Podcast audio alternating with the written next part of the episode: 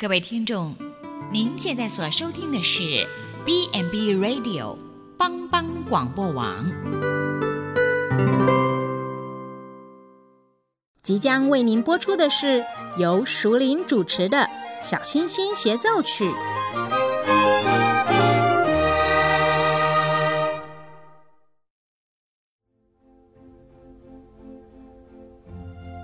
妈妈，我们家楼上的大熊都说我很笨。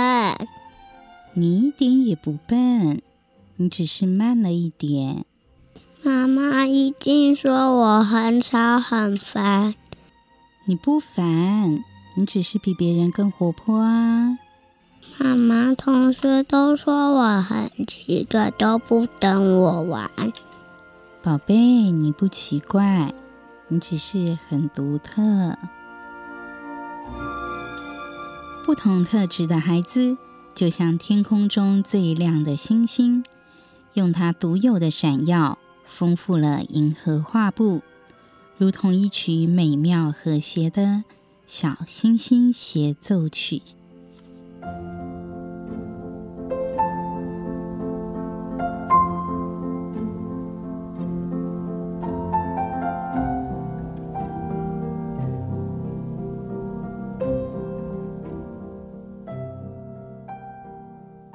各位听众朋友，大家好，欢迎收听由帮帮广播网为您制作播出的《小星星协奏曲》，我是淑玲，我是云荣。哎，云荣，你最近有没有发现，感觉在街道上啊，或者是说，哎，气氛有一些不太一样的？哦，对啊，就是最近有蛮多的商家开始陆续推出跟圣诞节有关的周边商品了。对，而且前一阵子气温都还蛮温暖的，然后最近开始。有感觉到气温慢慢下降，就是慢慢有冬天的感觉。哦，对对，然后有冬天的感觉，呃，就觉得说，哎，好像随着冬天的到来啊，就开始会有一些，比如说，哎，我们就知道说，圣诞节，因为圣诞节一般都是在冬天，嗯，所以就会有些节日，就是同时也越来越近了，这样子。哦，对啊，嗯，所以，哎，圣诞节哈，它虽然是一个由西方传过来的节日，但是现在其实台湾好像也。已经变成说过圣诞节是一个惯例的，嗯，对啊。之前前两年因为疫情的关系，活动都停办嘛，哦，对对，或者是说，哎，旅游大家也没有办法出国啊，或什么。那今年的疫情比较缓和之后。嗯其实，像台在台湾各地就会开始陆续举办一些节日的相关活动哦，对哦，嗯，对，所以圣诞节当然也是其中一个哈。嗯，好，那我知道，因为刚刚提到说圣诞节是由西方传过来的嘛，嗯，所以其实圣诞节的呃由来，或者是说各国怎么样去庆祝圣圣诞节的活动，好像也会不太一样哦。哦，对啊，那诶，其实。小朋友们对于圣诞节的认识，应该都是因为有圣诞老公公会送东西。对对，这个应该是小朋友最期待的吧？嗯，嗯，对。那其实，哎，不过那个圣诞老公公的由来跟圣诞节本身由来有另外的故事，这样子。对，刚好是两个不一样的故事，不一样的故事。嗯，对。对，那呃，我们这边可以先来介绍一下圣诞节的由来。嗯，对。然后我记得以前幼儿园的时候，好像老师也会安排小朋友要分组演出圣诞节由来。对，嗯、对，对，对，就是有人会扮演圣诞老公公啊。然后我也听说有小朋友会扮演圣诞树耶。不错哎，就是这个角色我会蛮想要 扮的。哎，对，圣诞树下面可能会放很多礼物。嗯，对，而且不用讲话，而 且不用讲话，也不用动。嗯嗯，好，那呃，其实圣诞节的由来就是从西方基督徒基督教这边这样子传过来啦。嗯，对啊，那其实就是当时的背景是。呃，因为犹太人有受到罗马帝国的迫害，嗯，嗯，那所以其实他们会希望说，诶，这个嗯社会的现况是有所改变的，嗯，那就是会期待说会有一个救世主来带领他们离开这样子的困境，嗯，好，那后来呢，就是有三位博士，他们看到说，诶，那个东方有一颗星星特别的闪亮，这样子，嗯、对，那。呃，就是沿着那个星星的方向往前走，那就是来到一个伯利恒，嗯、就是一个城镇叫做伯利恒。是对。好，那其实在这之前是有另外一对夫妻，他们有一个还没出世的孩子，然后他们正在逃难，要逃出那个罗马帝国啦。嗯、对，那就是先在伯利恒这边暂时的休息。嗯，好，那这对夫妻呢，当然就是耶稣的爸妈，就是约瑟和玛利亚。嗯，对，这一小段有点像。我们电影里面哈利波特出事之前的状况啦，嗯，对，就是因为罗马帝国当权，他们有听到说，哎，好像在这一天会降生一个救世主，那这个救世主将来可能会对他们的政权造成威胁，嗯，所以就是到处派人去要找出这个还没有出世的婴儿，想办法要处死他这样子，对，那所以当然就是玛利亚跟约瑟就赶快先逃难了，嗯。好，然后逃到伯利恒这个地方呢，它其实是一个小城镇啊，所以那个时候的客栈都已经满了。嗯，所以刚好有一个客栈是说，哎，我们有马厩，那你们可以先在这边休息一下，这样子。嗯，对，那所以就是在哎耶稣他出生之后没有多久，这三位博士就是看着那个星星往前走的博士们，哎，也抵达了这个。马厩，嗯，就是有看到哦，这个新降生的救世主，就耶稣，就是在马槽里面。对，好，所以呢，这就是圣诞节的由来，其实就是在算是纪念，然后也是有感恩的意味，说，哎，在这一天，那个耶稣他的诞生这个日子，对，嗯、所以就是圣婴的诞生叫圣诞节。对对对对对、嗯、对，那所以也有另外一个名字，说是叫耶诞节啦，对，就是因为耶稣的耶这样子。嗯嗯，好，那所以就是呃，这个节日对于基督教的民众们来说是一个蛮重要的节日啦。是，嗯嗯，好，所以那这样子的话，因为既然是一个很重要的节日，那我想大概西方很多国家都会有关于这样的庆祝的活动嘛。嗯嗯嗯，那那都是怎么过的呢？呃。那因为其实这个节日是从宗教开始的，所以大部分都是在教会一定会有一个感恩礼拜，嗯，对，然后也会有呃唱诗的活动。那当然也可能就会像我刚刚讲的，有小朋友的戏剧表演啊，好，就是演那一出耶稣降生的故事这样子。好，那当然也会有布置圣诞树，嗯，对。哦，然后西方的圣诞树啊，通常会是真的从户外、从森林里面去找一棵树，把它砍下来，然后带回到你们家前面。哦，对对对，所以就是如果比较讲究或者是比较传统式的，就是是真的会去森林里面砍树哦。嗯，嗯嗯，不是我们就是比如说去买那种现成的，然后再来回来在上面挂一些挂饰啊，这样。嗯嗯，对。嗯对，就是应该说蛮早期，大概都是这么做啊，是用真的树去布置。嗯、对，那当然，因为现在有环保议题，呢或者是诶，并不是每一个地区都那么容易取得现成可以砍下来的树的话，其实像我们台湾啊，也有在做那种塑胶的圣诞树嘛。嗯。嗯好，然后呃，说到布置圣诞树呢，上面可能就会有挂一些灯饰啊。对。好，然后下面呢就是会有礼物。对，没错。嗯、好，那呃，传统的诶西方的礼物啊，他们是会放真的啦，就是 通常是在。哎，平安夜睡觉，隔天起来，圣诞节当天就是十二月二十五号当天，嗯，呃，那小朋友就会到他们家圣诞树下面去看，说，哎，是不是有真的礼物，嗯，可以打开，对，嗯，现在的圣诞树可能下面的礼物就比较是装饰性质啦，嗯。嗯，就不一定里面真的有装东西，对，好，然后圣诞树上面也可能会挂拐杖糖，哦，嗯。对，说到拐杖糖啊，其实我们在圣，尤其在圣诞节的时候，我们会很常看到，嗯，呃，不同颜色，或者是有的可能会有纹路的拐杖糖。嗯，那我很好奇，诶，拐杖糖是怎么来的？或者是拐杖糖它是不是有它特别的意义啊？因为它就是有特定的形状，就是拐杖的形状，嗯、而不是说好像任意形状的糖果都可以。耶。嗯嗯，对，那这边有查到说，其实是在。一六七零年的德国开始的，他是说，哎、欸，因为一开始小朋友太吵了，那就是想太吵了，所以就是想说啊，可以做一种比较硬的糖果，那要求小朋友说，你们只能用舔的，用含的，不可以咬碎这样子。对，那搭配说，圣诞节是耶稣降生的日子嘛？那耶稣他的英文名字写起来，开头第一个字母是 J。所以，所以就是把糖果做成 J 的样子。哦，对对，然后，呃，然后拐杖的话，另外也有一个象征是说，在基督教里面，我们蛮常用牧羊人这个象征来代表传扬福音的人。嗯，对，那就是牧羊人，他手上都会有一个赶羊群的手杖这样子。哦，嗯，所以就是刚好这个形状有两种双关的意思。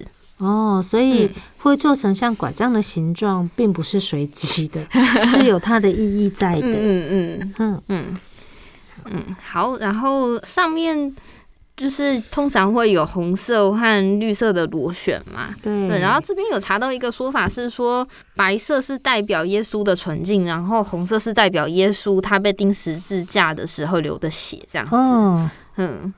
对，所以这也是另外一个有关拐杖糖的小知识。嗯、所以不同颜色或者是有没有纹路，代表的意义都不太一样。嗯嗯，哇，有时候我们可能都知道，或者是都习以为常某一个东西，像因为我们就习惯说圣诞节就是有拐杖糖，嗯、但是可能不知道拐杖糖的由来是什么耶。嗯哼，好，那。哎，圣诞节除了刚刚讲的布置圣诞树啊，或者是说有像拐杖糖之外，嗯、还有哪一些庆祝活动呢？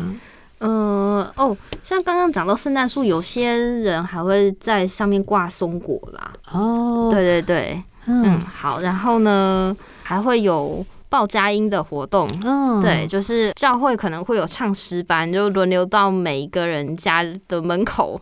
就是会唱一些祝福的诗歌，嗯，嗯。对，哎，像我们医院的宿舍啊，其实对对对，到了快到接近圣诞节的时候，我们呃院牧部还有一些童工也会组成，就是呃诗班，然后到宿舍里面去报佳音，嗯嗯，我、嗯、就是这种感觉还蛮温馨的耶，嗯。嗯，就是你听到哎有人来报佳音的时候，那种心情是非常的愉悦跟喜乐的，嗯。嗯，好，然后呃，也有圣诞大餐，对，嗯、就是呃家庭聚会或者是圣诞大餐，嗯，对，那而且可能还会再点几支蜡烛啦，嗯，对，就是如果没记错的话，应该会是红色的蜡烛，嗯，对，然后、嗯、一定要点红色的蜡烛，如果我没有记错的话，因为就是圣诞节的颜色大概就是红绿白这三个啦，嗯，对。然后还会有挂圣诞袜的这个小活动，对，嗯，就是小朋友会蛮期待隔天早上起来看到自己圣诞袜里面有什么。对，嗯嗯，所以啊，我现在就发现，我们坊间在卖的圣诞袜都越卖越大，因为就是，感觉上是不是要够大才能够放进去比较大型的礼物？比如说，我可能想要的是，比如说小朋友，或者是想要的是一台像啊，比如说电动车好了，或什么之类的。那圣诞袜要够大才放得下去，所以感觉上现在圣诞袜就是越做越大啊。嗯嗯嗯。对，然后像西方的话，他们的传统是说，圣诞袜里面可能就是放一些银币这样子。哦，对，所以就是诶，隔天早上起来可以看一下，说你的银币，那也就是象征说你未来一年会是好运，就像那个银币闪亮亮这样子。哦，嗯，好。然后说到礼物的话，当然还会有圣诞老人。嗯嗯。好，然后圣诞老人的原型这边有查到说，哎，其实就是呃，以前罗马帝国时期的有一个主教，他在夜晚有爬上 某一户人家的屋顶，那就是把金币从烟囱投入他们家这样子。哦，好，所以就是后来演变过来是说，呃，圣诞老公公会驾着雪橇从每一户人家的烟囱上面溜下去这样子。嗯，对，嗯。好，其实还蛮有趣的，因为好像有看过一部影片是。有小朋友在等圣诞老公公，嗯、然后他就问说：“可是我家没有烟囱，这样子圣诞老公公进得来吗？嗯、那我应该要把窗户打开吗？嗯、还是哎、欸，可是我窗户打开的话，这样子外面小偷会不会进来？就是就是有很多可爱的，很纠结。对对对对对。然后就担心说，还、啊、有如果圣诞老公公进不到我家的话，那这样子他的礼物就送不完呢，怎么办？”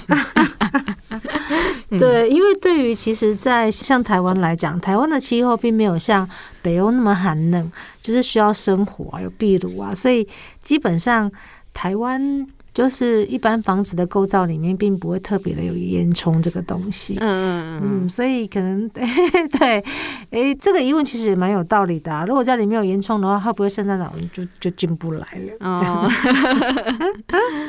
嗯，好。然后说到圣诞老公公啊，其实现在在芬兰也有一个圣诞老人村哦。嗯。嗯，真人的圣诞老公公就是他们当地的一些。爷爷们去扮演的，嗯。嗯，好，然后那个圣诞老人村里面也会有木屋，嗯，嗯，那就是走进去的话，就是会跟圣诞节相关的一些产品，然后也有人会扮演小精灵吧，哦，嗯，就等于是已经是一个观光圣地了一样，哦，对对对，而且他们真的会有麋鹿跟雪橇哦，哦。嗯对，所以就是童年的时候没有真的见到圣诞老公公本人的小朋友，之后如果有存够钱，可以去芬兰去朝圣一下，这样子，哦、就就是可以算是一圆小时候一直没有见到圣诞老公公的梦想，这样子。哦，拜拜访圣诞，对对对对，圣诞老公公的故乡。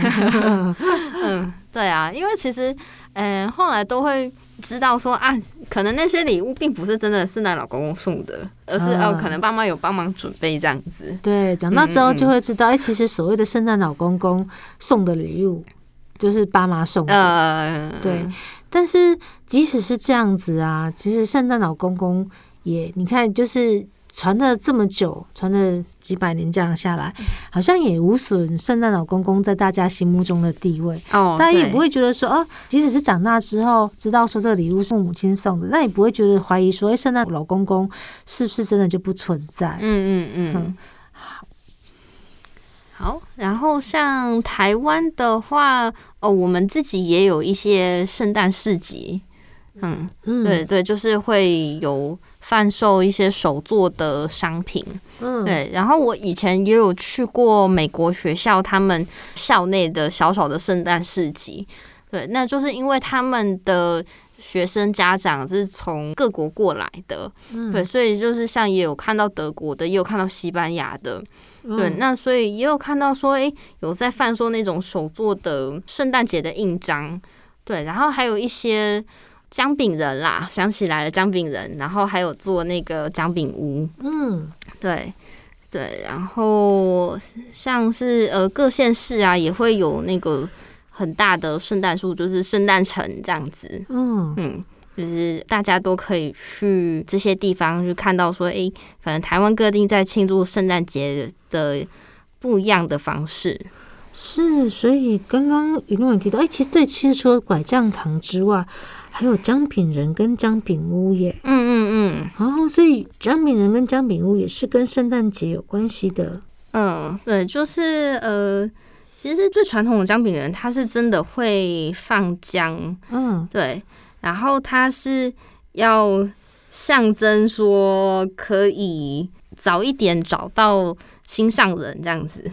哦，对对对对对，找到的由来是这样。子啊，嗯。嗯，哦，原来姜饼人、姜饼屋有这样的寓意哦，嗯，然后就是它其实也是呃，因应圣诞节所衍生出来的一种活动，这样子，嗯、就是所以也来当成是庆祝圣诞节的一个装饰用品，嗯嗯嗯，嗯。对，然后哦，也有童话故事是跟那个姜饼人、姜饼屋有关的，嗯，对对对。对啊，然后我记得，哎，小时候在做那个姜饼屋其实我们不是用真正的姜饼，哎，就是是用我们台湾的那个营养口粮。哦，对对对对对，我有看过，我有看过用营养口粮做成的姜饼屋。嗯，对，那就是那个时候老师是有提供糖霜让我们去挤啦。哦，对，那就是等糖霜凝固之后，你的姜饼屋就可以被粘起来。所以可以叫口粮屋。不过我觉得很有创意啊，因为营养口粮是我们台湾很久以来，就是已经很久呃。应该说很久之前就有一种东西，嗯嗯，对，然后也算是台湾的一种特产，很特别的食物，所以把它拿来当做作为是像姜饼屋的材料，我觉得这也很特别哦，对，很有台湾自己的特色，嗯嗯嗯嗯。所以呢，在上半段的节目当中呢，我们跟听众朋友分享了圣诞节的一些由来，跟比如说圣诞节的一些相关的庆祝活动。那在下半段的节目当中呢，我们一样会跟听众朋友分享。那假如我们要用圣诞节这个来做主题的话，跟孩子一起呃玩一些相关的桌游活动的话，我们可以怎么做？我们先休息一下。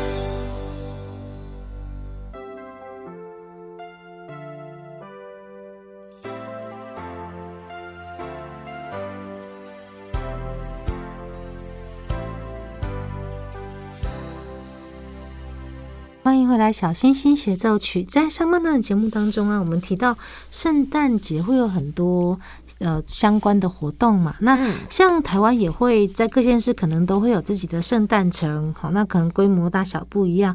但是台湾的圣诞城跟呃我们知道国外会有圣诞市集，好像还是不太一样哈，卖的东西会不太一样。嗯，对啊，就是其实。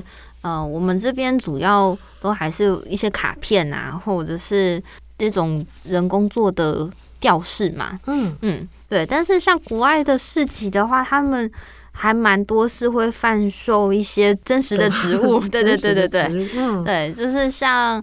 我们圣诞节的时候会有圣诞红嘛，嗯，对，然后还会有那个圣诞圈，嗯，对。那其实圣诞圈他们会用的一种植物是叫做谢寄生，哦，嗯，就是国外的市集可能会去特别卖这种真实的植物做成的圣诞圈这样子，嗯，对，然后也会卖松果，嗯，哦、对，松果。那像这个真的就在台湾会呃比较少见，就是比较不会有人把它拿来当成是一个贩卖的物品。嗯嗯、不过我倒是有看过有一些地方他们有松果做成的一些。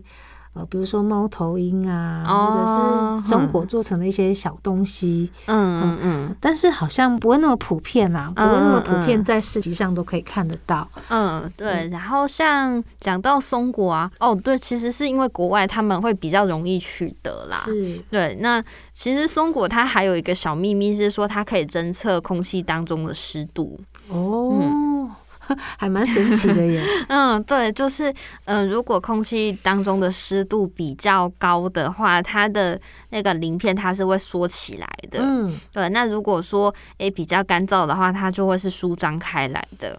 哇哦！所以它可以用它来看看，哎，现在空气湿度如何？如果比较湿的话，可能就要开除湿机。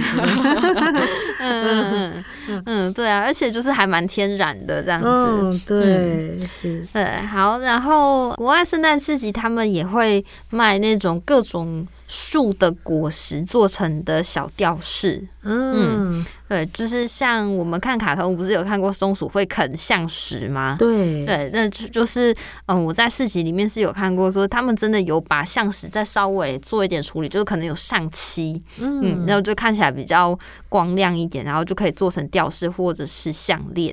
哦，嗯，对，对，然后橡实也有象征说有耐心的意思。哦。嗯所以，如果你想要让自己更有耐心一点，你可以买个橡实项链来挂，这样 提醒自己啦，提醒自己说，哎、欸，看到那个橡实项链的时候，就提醒自己说，哎、欸，对事情、对事物可能要有耐心一点，这样。嗯嗯，好。然后像呃，俄罗斯啊，他们圣诞节就是因为他们其实是盛产胡桃的嘛，嗯，对，所以就是有一部呃那个。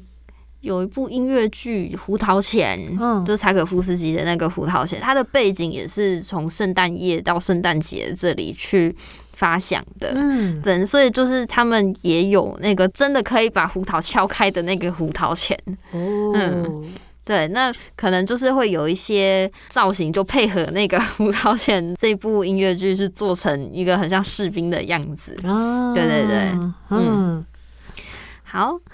嗯，然后呃，也有可能市集里面会贩售一些银质的商品，呃，比方说盘子啊，或者是烛台，对，银质的烛台也蛮常见的。嗯。嗯所以银制品好像对西方人来说也是一个蛮重要的一个东西。嗯，对，其实有象征着圣洁。哦、对，那就是有另外一个说法是说，因为中古世纪他们要赶鬼啦，就是害怕吸血鬼。嗯，对，那就是有说，哎、欸，你用银质的十字架，或是用银制的一些兵器，是可以达到保护自己的效果的。哦，对耶，这个其实不止在西方，嗯、其实，在东方啊，我们我们像我们有时候看那个古装剧里面，银制品都会拿来就是当成是，比如说鉴毒啊，测试说这个食物里面有没有毒用这样子。嗯嗯。那现在知道说没有那么神奇啦，对。好，但是它其实确实会有一些功用。嗯。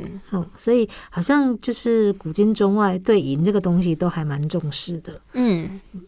好，那讲到就是圣诞节的活动啊，这么多嘛。那如果我们要跟孩子一起要，比如说做桌游啊，或者是有一些亲子的活动啊，我们可以怎么样去做呢？嗯，好，那我这边有大概分成两大类。好，一个是就动手做 DIY，然后另外一个就是、嗯、呃搭配我们这一季的主题是可以来玩桌游的活动。对，嗯。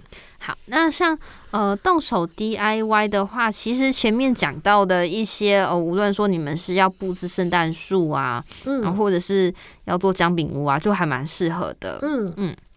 好，然后像对，就刚刚有讲到，我以前小时候也有做过姜饼屋嘛。嗯，对，那其实像这个活动，它就还蛮适合让小朋友去练习理解一些方位概念。对，嗯，对，而且就是你在放。饼干还有糖果，还有那个糖霜的时候，一些先后的次序也很重要。对，而且你看这样子多吸引孩子啊，又有饼干又有糖，那小朋友一定很开心的参与在其中。嗯，对啊。对，然后以前也有看过买现成的姜饼屋的材料组，然后它也会有个说明书，是说你把哪个尺寸的要先放下面，然后你的屋顶是哪个尺寸的饼干，就是它有先帮你裁好不一样大小。对对，嗯，对，所以如果哎你们是买这一种的材料包的话，也可以再让小朋友去呃仔细观察一下，说哎什么是。呃，比较长的，或者是比较大片的饼干这样子，嗯嗯嗯，嗯，好。然后，呃，如果说家里面没有圣诞树的话，也没有关系，就是可以跟小朋友一起来彩绘圣诞树。嗯嗯，那就是不一定要拿白纸，也可以是不要的一些报纸也可以。嗯，对，就是有一个方法是说可以把。呃，报纸稍微沾一点水，然后就是揉一揉，嗯，对，然后最后再涂上呃白胶，或者是你们可以用胶带把它缠起来，嗯嗯，对，那这样子的话就可以慢慢的去形塑出一个圣诞树的样子，嗯，对，或者是再更简单一点，是你可以用吸卡纸，可以裁成两片，嗯，对，然后用铅合的方式就可以把它立起来。所以其实有很多种的方法都可以达到这个效果。嗯、哦，对对对，嗯，对。那在彩绘圣诞树的时候，当然就可以让孩子有练习到颜色的概念。对，嗯，对。然后，嗯，或者是如果有想要让孩子在圣诞树上面画一些小图案的话，那形状就还蛮好。再加入进来的，嗯。嗯，就比方说，哎、欸，我想要画一些圆形的点点，或者是我想要画几个三角形，就是除了说单纯用画的之外，也可以搭配一些小贴纸。哦，嗯。嗯，对，就是这样子的成本算起来，应该也不会说到太昂贵啦。对，嗯、就是其实因为也没有人说圣诞树一定是要怎么样子的嘛，对对对，所以我们可以用家里面就有的美彩来创作。嗯。嗯，好，好，然后动手 DIY 的部分也可以让孩子一起来做圣诞袜跟雪人。嗯，对，其实是用纸的媒材会更好取得啦，就比较方便这样子。对对。就是如果说没有特别去外面买现成就布做圣诞袜的话，也可以自己动手折一折。哦，嗯、是，而且如果是用纸的啊，其实网络上也有很多像圣诞袜或者是雪人的图片。哦，对对对，你只要把它印出来，然后剪一剪。如果孩子年纪够大，能力够的话，可以让孩子自己剪，嗯、然后也可以就是自己上色。对，嗯嗯，对。然后也有看过是那种折纸的。教学影片耶，呃，对对对，用折纸的方式折出圣诞袜吗？哦，对，对对 对，嗯，那就是，嗯，如果说孩子想要挑战看看的话，也可以去找找看这些影片。对，就其实还蛮适合让小朋友去仔细观察一些防卫概念的。然后还有像是什么对折啊，再打开虚线啊这种比较多步骤的先后指定。嗯，哇哦，是，所以真的，你看，光是一个圣诞袜就可以有很多种不同的做法。比如说，你可能从画开始自己来，或者是说单纯只是着颜色，然后甚至也可以用折纸的方式去做出圣诞袜的。嗯，哇哦，嗯嗯，好。然后，因为圣诞节其实也有象征着感恩嘛，嗯，对，所以也可以跟小朋友一起来写圣诞卡片。嗯嗯，是，嗯。那就是，如果小朋友现在已经是国小以上的话，那当然就可以带着孩子一起去写写看，说，哎，你是想要感谢谁？好，然后原因是什么？是因为他有做过哪些事情让你觉得很感激？啊，那最后就是可以再加一句祝福的话，说，哎，希望你未来的一年可以是怎么样去发展？嗯，对。因为讲到圣诞卡片啊，我记得以前小时候就是我们的手机啊，就是没有那么流行的时候，就是像现在，因为这样一般可能就是逢年过节大家就传个图片问候一下而已，或者是用电子贺卡。嗯嗯，那以前其实，在早年比较没有这个的时候，都是用实体的圣诞卡片哦。所以记得那时候，比如说接近圣诞节或者是接近年底要到要过新年的时候，就会看到很多书局啊，就会摆出各式各样的卡片贩卖哦，然后甚至。就是可能有那种打开会有音乐声的啊，哦，或者是闻起来香香的圣诞卡片，嗯。对，那这个就是实体的。那虽然现在因为时代演变的关系嘛，嗯嗯、这种东西比较少见的。可是如果哎，家长可以跟孩子一起做一个手做的圣诞卡的话，我觉得那个也很特别。哦，对哦，就是可以有别于市售的现成卡片，嗯、对，一定是独一无二的，对，没有人跟你一样，嗯。嗯好，而且就是写完圣诞卡片之后，就可以再结合前面讲的，有一些交换礼物的活动嘛。嗯，嗯对对，那这样子就可以是说，哎，前一天晚上我们写好，那晚上睡前就是放到你想要感谢的那个家人的圣诞袜里面。嗯，是。然后隔天早上起来，当然就是大家可以看到，哎，每一位家庭成员对于自己的感谢有哪一些。哇哦，那收到卡片的人一定很开心。嗯，对啊。嗯。好，那延伸到如果想要用圣诞节这个主题跟孩子玩桌游的话，可以有哪些活动？嗯、是，嗯，我这边其实列出来的是，呃，之前已经有讲过的一些蛮简单的规则。嗯，对，就是比方说，我这边有一个活动是收集圣诞袜。嗯，好，那前面呢就会需要家长跟小朋友先在纸上画出。两两成对的圣诞袜，嗯，对，那过程里面就可以发挥不一样的巧思。就比方说，哎、欸，我希望我这只袜子是红色的底，然后黄色滚边，然后或者是有长有短的，嗯，好，然后记得就是两两一组。那把整副牌。都画完之后，就可以洗一洗，来玩记忆对对碰。嗯，对，就是看谁收集到的圣诞袜比较多。哦，对，就是哎、欸，而且还有左一只右一只嘛。嗯，对，就是你们在画的时候可以分成左右脚。对对对，对，那所以就是哎，盖、欸、牌之后再翻两张，看有没有一样，不一样就盖起来。哎、欸，有一样就可以拿回去。嗯，对，那到时候就可以看谁的圣诞袜收集的比较多，然后也可以再借此延伸出剧情的表达。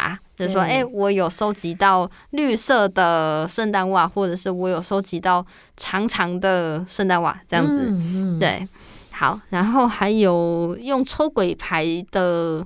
规则去延伸的，谁吃了拐杖糖这个小活动哦，嗯，所以这个小活动怎么玩呢？啊，就是把扑克牌里面的数字就都换成是糖果就可以了。哦，对，就是你们可以换各式各样不一样的糖果，然后那个拐杖糖它就刚好是 J 嘛，所以它是鬼牌。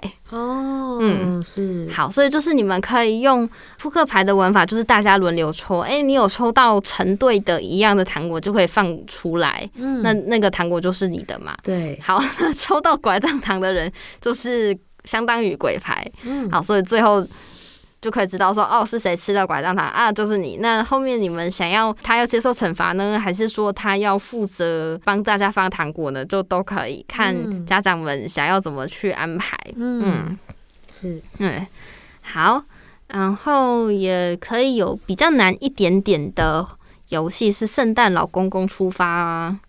哦，圣诞老公公出发。嗯，那可以在纸上画一个类似像地图的大图案，对，就是可以有点像棋盘啦，就是在每一格里面放，或者是用画的画一个小屋子。嗯，对，就比方说可能是四乘四，总共有十六格，那你可以挑其中的五到七格去画不一样的房子，可能有蓝色房子或是黄色房子。嗯，对，好。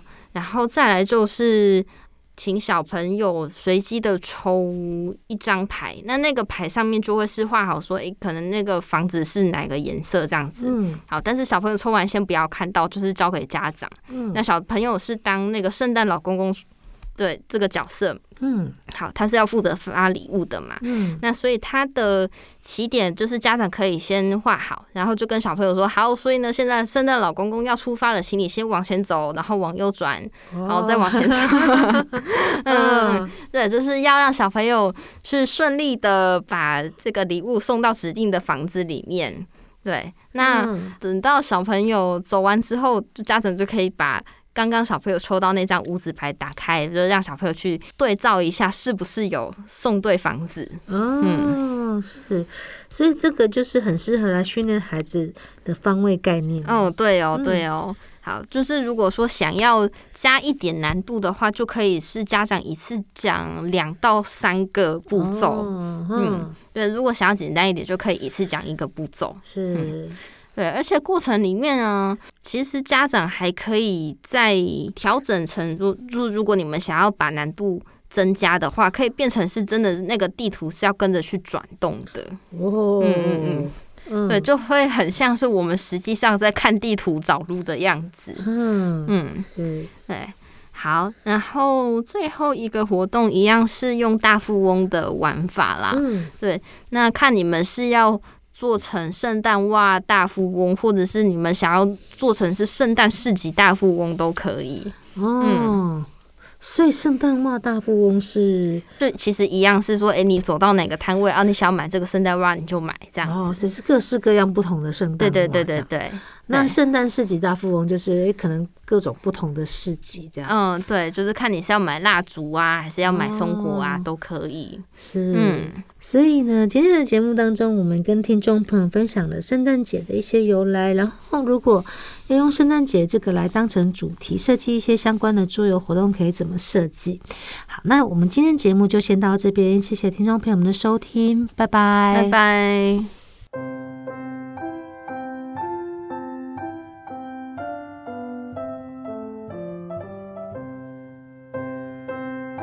星星协奏曲在 YouTube 上架喽，只要搜寻帮帮广播网或小星星协奏曲就可以找到我们。想要听更多关于亲子共读跟语言发展的小知识，现在订阅我们并开启小铃铛，就可以收到最新的节目通知。那我们就下次再见啦，拜拜。拜拜。